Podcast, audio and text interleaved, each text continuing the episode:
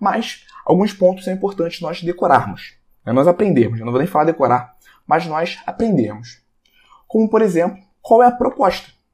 Qual é a teoria por trás dessa suplementação? Então, Igor, quais são as propostas de suplementação para HMB?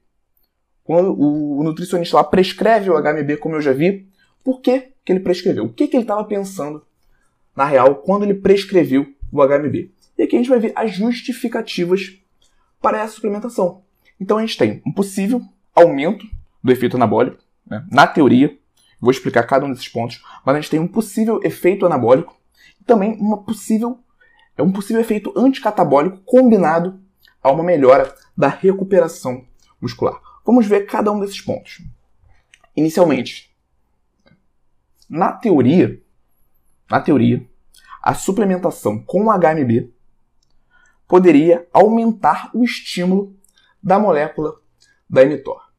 Então, para alguns, essa ativação da mTOR pode ser uma novidade, para outros, já é algo bem batido quando a gente fala de efeito anabólico. A gente fala bastante sobre ativação da mTOR, mas a questão é, existe uma série de fatores que podem aumentar a ativação dessa molécula, da mTOR, como nós estamos vendo aqui. A própria leucina, o próprio aminoácido de cadeia ramificada leucina, como eu falei, que é um importante aminoácido para o aumento da síntese proteica, a insulina, o IGF-1, né, hormônios.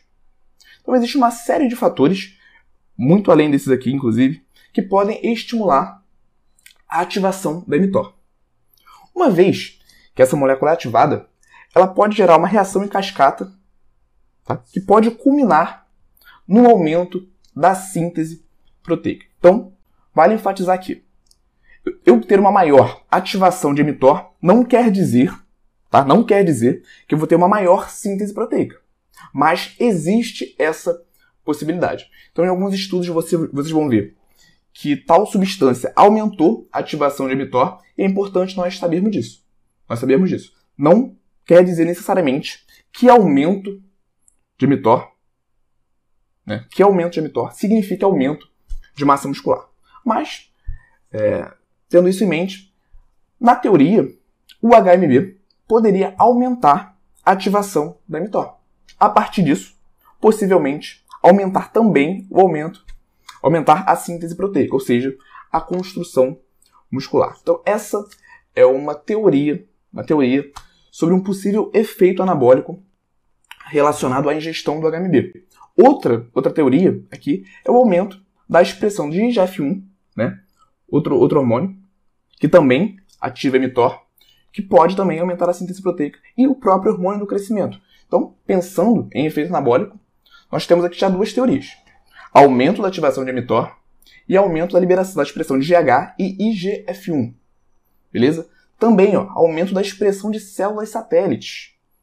Se eu tenho um aumento da expressão de células satélites, não vou entrar aqui de forma aprofundada em células satélites hoje, tá? já falei bastante sobre isso na aula de creatina, mas o maior aumento da expressão de células satélites pode também aumentar, pode culminar também no aumento da síntese proteica. Então, pensando aqui do, do HMB, em uma primeira vista, né, uma primeira interpretação, ele poderia aumentar o efeito anabólico. Nós vamos ver alguns estudos daqui a pouquinho que afirmam isso ou não, comprovam isso ou não. Mas esse, essa seria a primeira proposta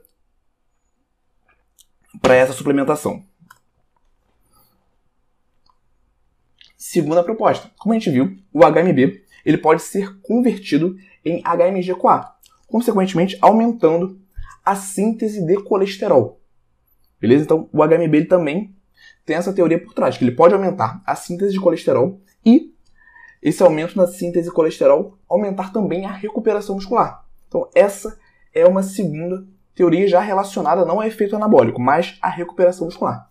Nós temos a terceira, né, que, na minha opinião, pelo conteúdo que eu estudei, é a mais evidenciada. E é o que nós mais vamos falar aqui hoje. Tá? Que é o efeito anticatabólico. O efeito anticatabólico do HMB, que também, de forma indireta, vai auxiliar na recuperação muscular. O que, que o MB, o HMB, ele faz? O que, que ele pode promover? A inibição da ubiquitina proteasoma. Porra, Igor, mas o que, que é isso? É.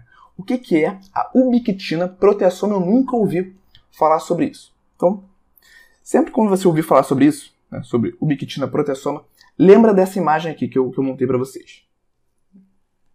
A ubiquitina proteasoma é um conjunto, é um conjunto de enzimas com ação proteolítica. Então pensa nisso, lembra disso. Né? A ubiquitina proteasoma é um conjunto de enzimas que tem como função degradar proteínas, ou seja, ela apresenta um efeito catabólico. A proposta do HMB, pensando em efeito anticatabólico, é reduzir a ação dessa enzima, beleza? Então, é, um aumento na ingestão do HMB, né, a suplementação de HMB, por, por exemplo, poderia reduzir a atividade da ubiquitina proteasoma, dessa forma reduzindo também o catabolismo muscular. Então, essa, essa terceira teoria aqui, a que eu coloquei como número 3, é a mais interessante para a gente, é que mais é, tem é, mais resultados do ponto de vista científico. E aí, gostou desse corte? Aqui é o Igor e eu quero te convidar para assistir as aulas completas e gratuitas toda quarta-feira, 19 horas, ao vivo no YouTube. Para participar, é só você se inscrever no link que está na descrição desse episódio do podcast e nos vemos lá quarta-feira, 19 horas, ao vivo no YouTube.